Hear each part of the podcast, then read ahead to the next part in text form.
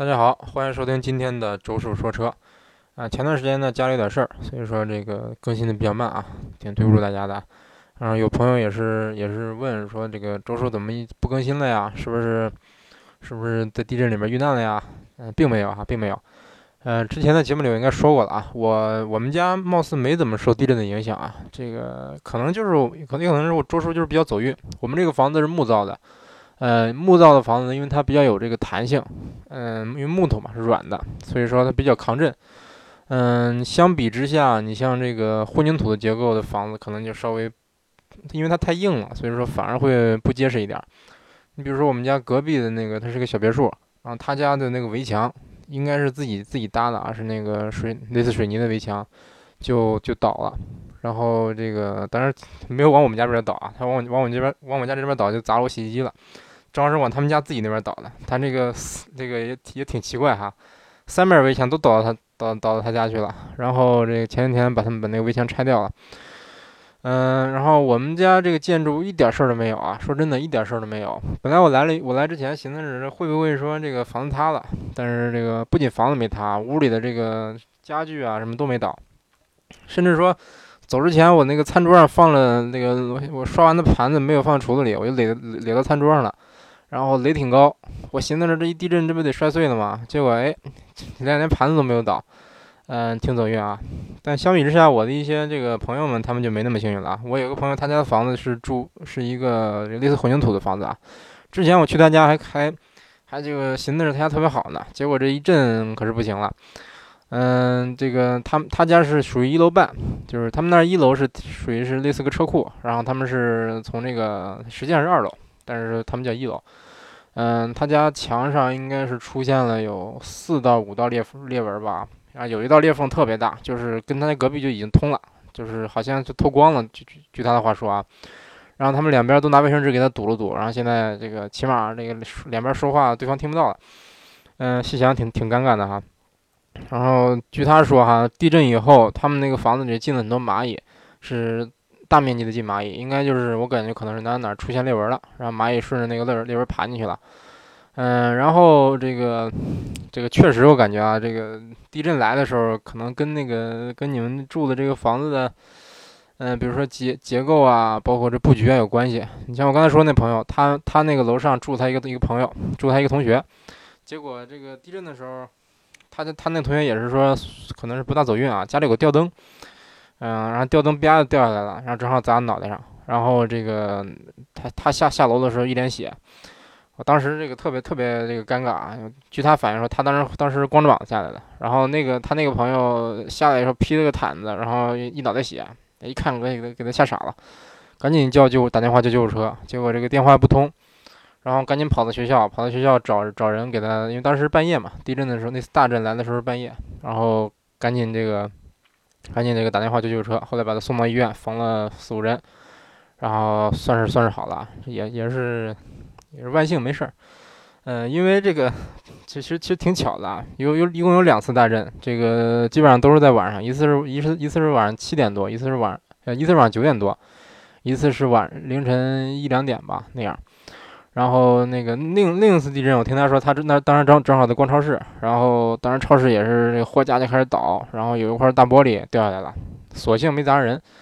嗯，万幸这个其实这个你像在日本地震是挺多的啊，但是怎么说呢，就是基本上就有有很强的震。你像这这次这两次震的，一次六六级多，一次七级多，但是这个你像伤亡人数一共也就，嗯，像死亡人数四十人吧，伤受伤可能有能就一二百人那样。这个总体来说，它的伤亡的数量啊，跟跟从跟咱国内比稍微少一些。嗯，一个是这边可能这个房子房子更更抗震一点啊，还有就是这个，毕竟日本整天地震，这个地震的频率比较多，大家也自然见怪不怪了。你包括其实这几这几天哈，每天都大概平均要震五次吧，这个大概就是有感的三级四级那样。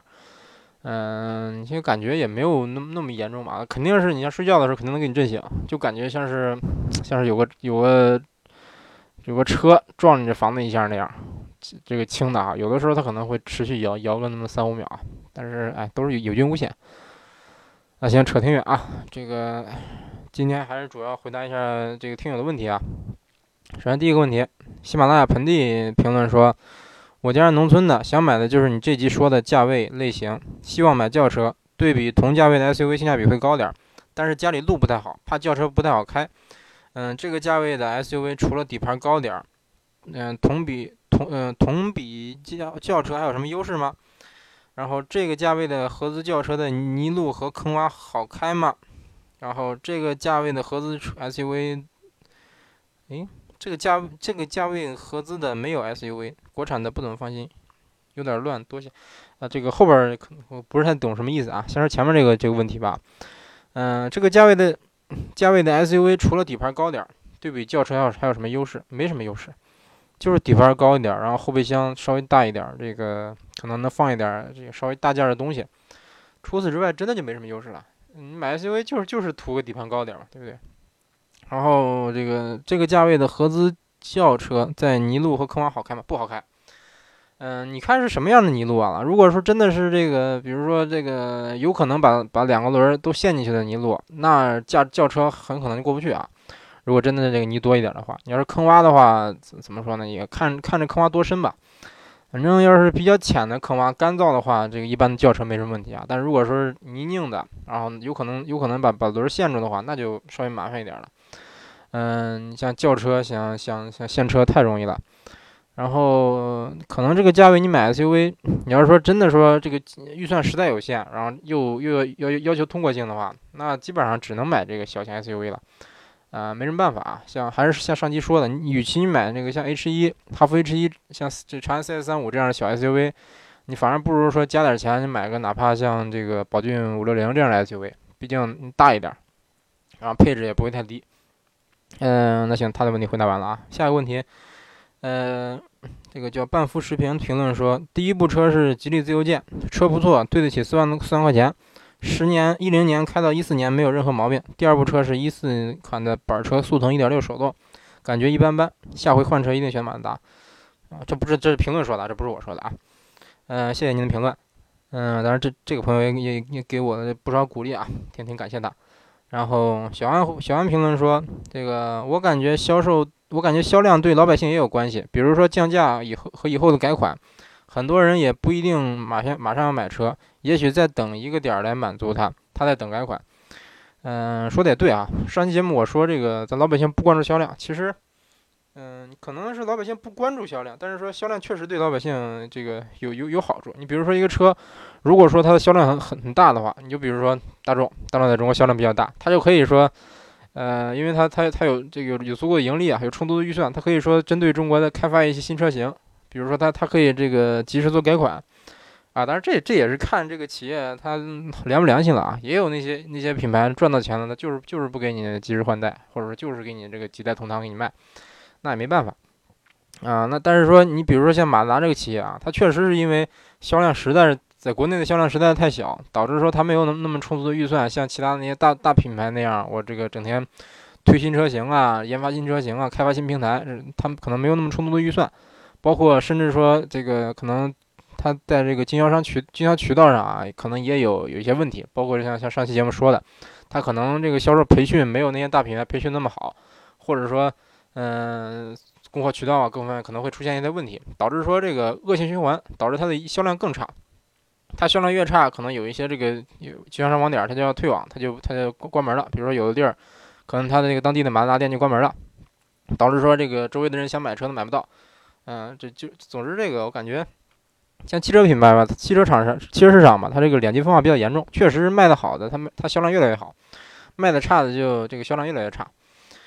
嗯，下一个问题啊，嗯，下一个评论说这个诺亚医学擂台评论说。说的很好，比刀哥还好，听的好想去买啊。他说的是评，说的是思域啊啊，谢谢您夸奖啊，这个这个您您过奖了，这个说的远远没有刀哥好啊。嗯，他说这个他应该是听了我这期思域的节目啊，是听了好想买。呃，当然我这期节目不是说这个专门夸思域哈，我也我也建议您说这个还是说进到店看看到店看看实车，然后最好试驾一下啊，看看这车适不适合自己，因为这个毕竟。不是说所有人对于车的喜好都相同，是吧？对，就算对同一款车，可能有的人就黑它，有的人就夸它，并不一定说是谁充值谁没充值的问题，可能是有的人他就是不喜欢，有的人就是喜欢，对不对？嗯，这当然，咱咱一会儿还有还有其他有关新思域的问题啊，嗯，一会儿再说。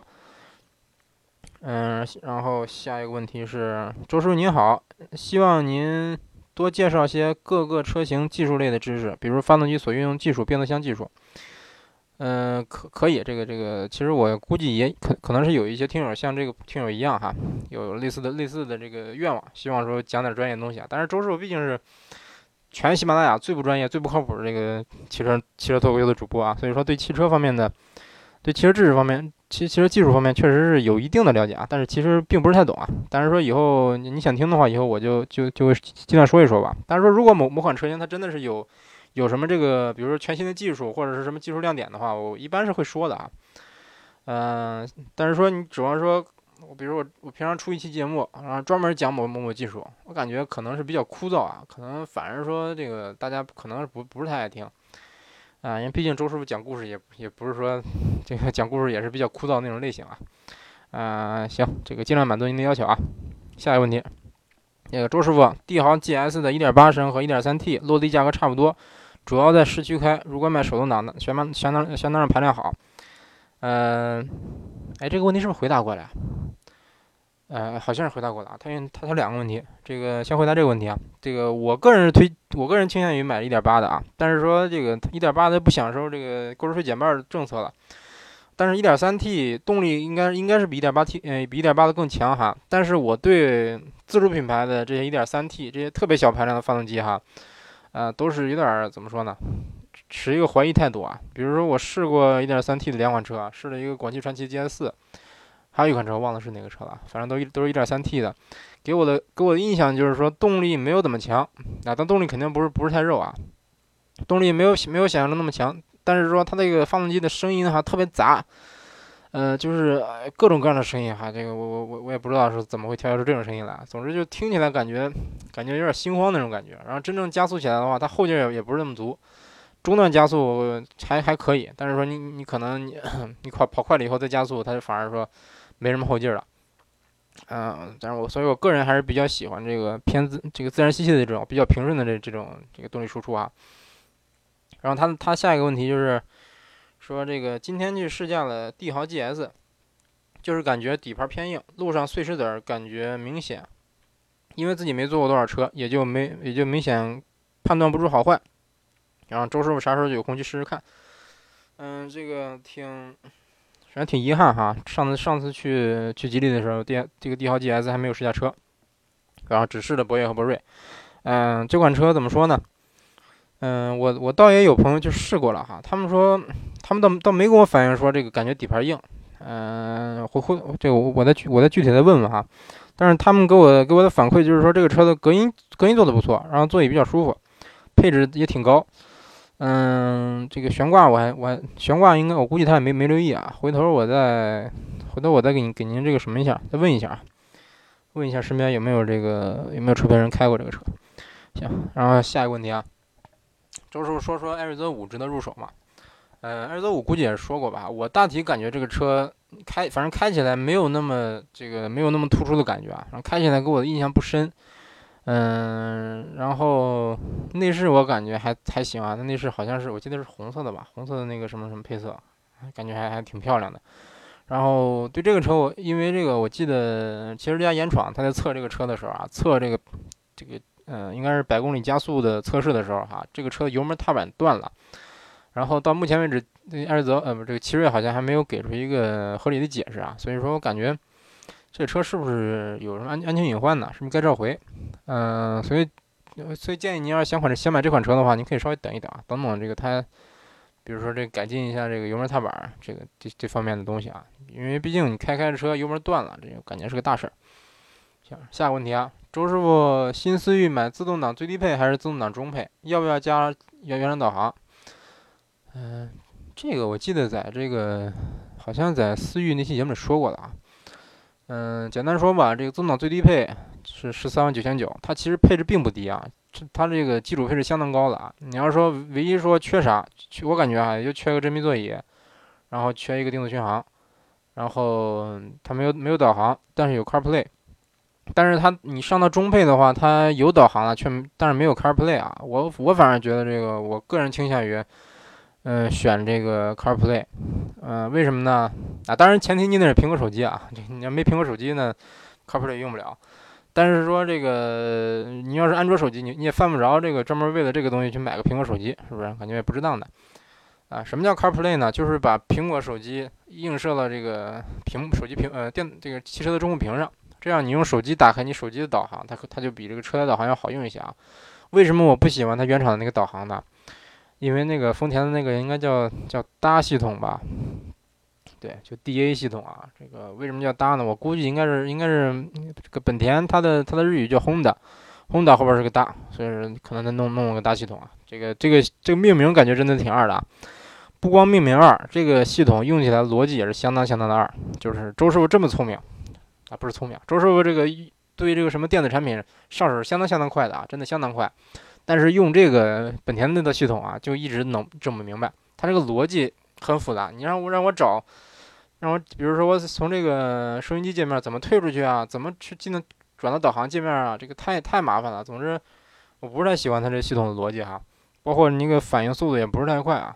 嗯，总之，本田的系统，这个中控系统算是在这些合资品牌里边啊，它当然算不上最差的，但是绝对算是要要要论差的话，能排到前五吧。呃，所以说我建我不建议您加原厂原厂导航啊，这个如果您是苹果手机的话，那还还是尽量用这个用手机导航吧。嗯，然后如果说您真的说需要什么真皮座椅啊，需要这个你像什么 LED 大灯 LED 大灯啊，需要定速巡航这些配置的话，那可以买中配。嗯，他白送你个导航，不用白不用，对不对？下一个问题，这个马自达 CX-4 的尺寸是不是比 CX-5 还大？加钱加钱选混动红值得吗？嗯，首先这个尺寸问题啊，可能这个有一些有些人光看它这个尺寸啊，光看数据可能可能会比较纳闷儿。嗯，因为它这个长度是比 CX 五要长的，但是高度要比 CX 五要低。嗯，我记得一五年广州车展的时候，这个 CX 四的概念车上市的时候，当时叫叫考伊鲁月啊，我我我听很多车媒人管它叫考伊鲁啊，其实不对啊，叫考伊鲁。考伊鲁在日语里边就是超越的意思，这个汉字也是一个月字。嗯，这个月的概念车呢，当时它的尺寸啊，我记得大概就是接近四米七了，好像是四米七车长，然后一米一米六啊。好像一米六的车高，然后两米七的轴距，我记得大概这么这么个尺寸。但是我一听，我去，这尺寸是正好比 CX 五还大呀！哎，那他为什么叫他？当时当时有有透露说，有消息透露说这是 CX 四的这个概念版。那 CX 四怎么会比 CX 五大？当时我我记得我还跟跟一些一些听友讨论过这个问问题啊。当时我寻思是不是不是 CX 四呀？是不是 CX 九啊？但是并不是啊，实际上来说它就是 CX，原原原本本的就这么量产了。嗯，所以说这个关于它的尺寸哈，我感觉您可以去店里看一看啊。实际虽然说这个长度不短，但是看着是很显小的，因为它不高，它特别矮。嗯，看起来就像一个就像一个昂克赛拉的一个加高版那么个感觉啊。但是它当然外观设计是更更漂亮的。然后它它后后边一个问题啊，加钱选混动红值得吗？嗯，怎么说呢？这个其实混动红确实比较好看的啊。我记得特别清楚的一点儿。嗯，我之前我之前有段时间去晚上去兼职的时候，路过一个马自达店，然后那个马自达店它晚上这个外边有个玻璃窗，它灯是不关的，二十四小时灯都不关，然后里边摆着一辆 MX 五红色的，当时那个灯一照哈，特别漂亮，在那个尤其是尤其是晚上，这个反反正就就就感觉特别特别漂亮，当时当时我印象特别深。那个混动红确实好看哈，但是怎么说呢？它有它有一个缺点。嗯，因为它这个这个混沌混沌红，它是不是一般的金属漆？它上漆的工艺非常复杂，好像是一共有五层车漆，比一般的车漆好像多了两层还是多了一层，反正是绝对算是民用车里边这个车漆比较工艺比较复杂的一种漆了啊。嗯，所以说这个买你买的车如果是混动红的话，你如果平常刮刮蹭蹭的，比如说你蹭掉漆了，然后你去你去四 S 四 S 店补漆，它都会有色差。这点是绝对的啊！你在 4S 店补漆绝对会有色色差，所以说，如果说你要买混动红的话，这个建议您千万不要刮的蹭的啊，因为你刮的蹭的话，这个 4S 店只能拿普通的红漆、普通的金属漆给你补，补出来肯定跟跟那个原厂的漆是不一样的。嗯，所以它好看是好看，但就这一点不好。嗯，行，下一个问题，这个宝马 ZF 的变速箱故障率高吗？嗯，更换大概需要多少钱？故障率高不高我不知道啊，确实最最近这个什么宝马五系、三系啊，它确实变速箱故障比较多哈，而且很多都是出保以后出现故障，然后出保以后出现故障以后，这个你就自己自己掏钱修了。而且宝马的这个变速箱因为是采埃孚提供的，嗯，宝马没有采埃孚的授权，换句话说，宝马的技师收不了，修不了啊。当然是其实可以修的啊，我也我也咨询过宝马技师，他们其实能修，但是没没有授权，谁都不敢开这个变速箱，所以只能整个变速箱换。如果说出保以后，您自己换一个变变速箱，大概我记得是九万块钱吧，好像是九万块钱啊。这个大概大概就是这样啊。对，反正只比它高，不会比它低。嗯，这肯定是比一般的变速箱要贵啊。毕竟说你你因为这个豪华品牌吧，廉值比比较高，你换一个整个一个变速箱那肯定是贵。好像是因为这个，嗯，财富那变速箱里哪哪的油封不紧，怎么着，导致你就得换整个变速箱。所以所以说细想想啊，挺亏的，挺坑的啊。嗯，而且现在宝马好像还没有召回啊。然后建议建议大家，如果最近你要是买宝马的话，可以说稍微等一等，等它等它这个召回以后，是不是？万一它以后不召回呢？嗯，反正反正我像像我亲戚朋友的那些宝马，到现在还没坏啊。嗯，我也不知道说会不会出问题，反正但愿不要出问题啊。那行，咱这期节目就简单录到这儿啊。呃，如果说您有什么跟汽车相关的问题，或者说跟汽车不相关的问题，反正天文地理什么都都无所谓啊。只要说你你想问周师傅的，可以说在这个可以在喜马拉雅后台跟我私信，也可以直接在节目下面下方评论。啊，也可以这个关注周师傅的新浪新浪微博，这个名字是周师傅说车，注意这个“父”字啊，是父亲的“父”。呃，也有朋友问说，为什么不是那个那个师傅的“傅”呢？为什么是这个“傅”呢？呃，我也不知道为什么。那个一只因为最最开始注册那 ID 的时候是直接打出这个“父”字了，没有打出那个修车师傅的那个“傅”，所以说就用这个一直用这个“傅”了啊。呃，可能是这个语义上有点有点问题啊。我我也觉得应该是那个“傅”啊，应该是那个那个“傅”，这个“傅”是成了这个感觉师傅徒弟那个“傅”了啊，觉得有点这个意思上有点有点区别啊。以后我也寻思要不要改一改。嗯，这样吧如果大家觉得应该把这个“傅”字改了的话，您可以给我私信一下啊。嗯，行。那这期节目先录到这儿，感谢大家收听这本期的周叔说说车，呃，希望大家继续关注咱以后的节目啊。